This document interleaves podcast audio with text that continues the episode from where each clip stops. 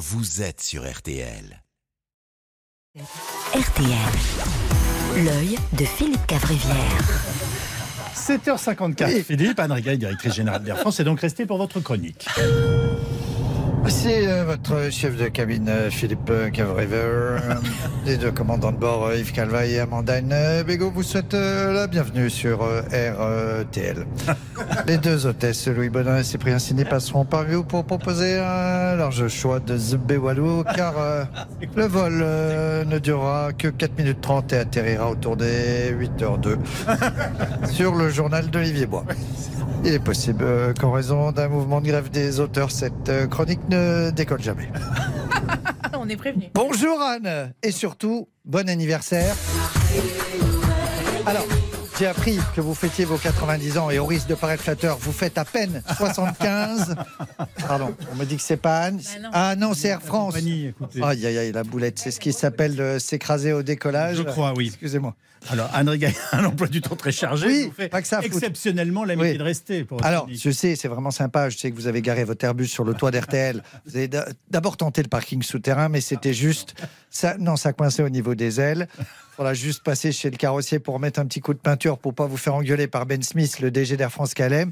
Euh, du coup, Anne, comme vous me faites l'amitié de rester, je vais faire une chronique pro-avion. Oui. Rien à foutre du train, de l'écologie, des mouettes qui finissent en kebab dans les réacteurs et du lutin vert énervé Jean-Marc Jancovici. Pardon.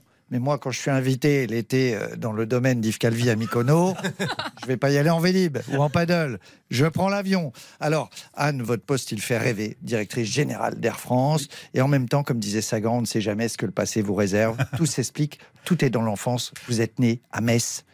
Alors, en Moselle, toute votre enfance, vous aviez le nez en l'air en disant Putain, avec ces avions, je pourrais par- partir tellement loin de Metz, me barrer.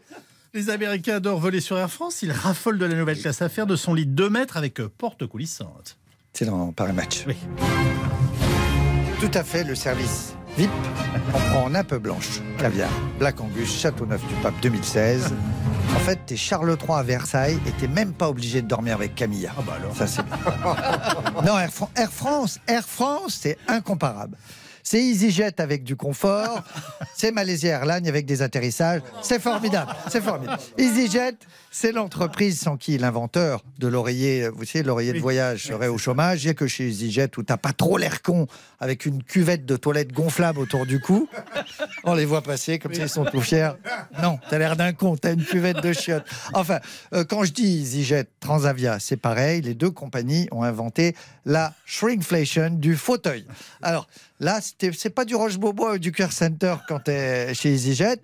Pour vous donner une idée du confort sur ces deux compagnies, il y a que mes copains Théo Curin et Philippe Croison qui sont à l'aise pour euh, allonger leurs jambes. Ça va, Monsieur Croison, les jambes? C'est un peu juste. Alors, je l'ai dit, je l'ai dit, mais c'est vrai. Stephen Hawking, c'était le scientifique, c'était pas une maladie euh, auto-immune, hein, sa déformation, c'était des voyages réguliers sur EasyJet. Disait, j'ai trop voyagé sur EasyJet.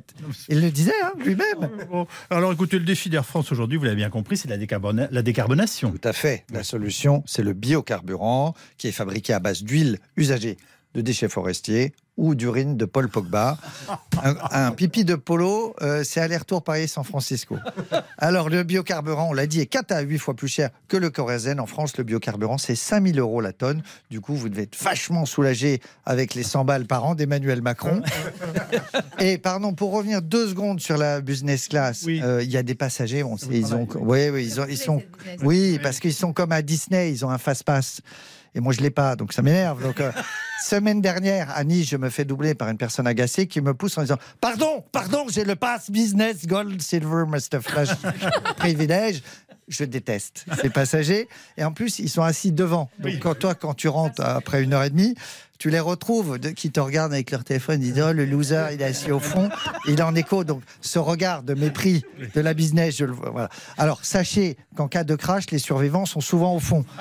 Sache que tu t'écraseras en premier, que tu mouriras en premier avec ton face business gold privilège de ta mère. Voilà, cher. Et Enriga, il confirme. hein. Voilà. C'est rassurant. Un Oui. mot pour finir d'Elisabeth Borne qui a présenté hier son plan donc anti-harcèlement.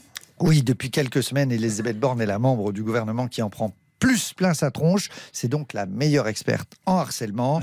Qui mieux que Renault pour entretenir votre Renault Alors le gouvernement va mettre en place des cours d'empathie. C'est un cours où les élèves devront écouter, puis ils vont en pâtir.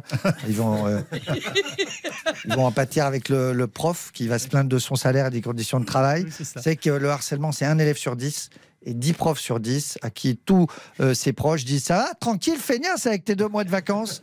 Ils sont harcelés aussi. Et moi, euh, à propos de harcèlement, moi, ma nièce, euh, elle a connu le harcèlement. Elle recevait des, bon, des dick pictures et des vidéos X zoophiles. Heureusement, c'est terminé parce que j'ai compris que c'était pas bien. J'ai arrêté de lui en envoyer. Non. Oh non. Oh, il n'a pas vu arriver celle-ci. il, est, oh, il est 8 heures. Ah non, on vous laisse redécoller. On est à l'heure. C'est merveilleux. Ça n'est jamais arrivé. L'œil de Philippe Cavrivière. Philippe, on vous retrouve euh, juste après.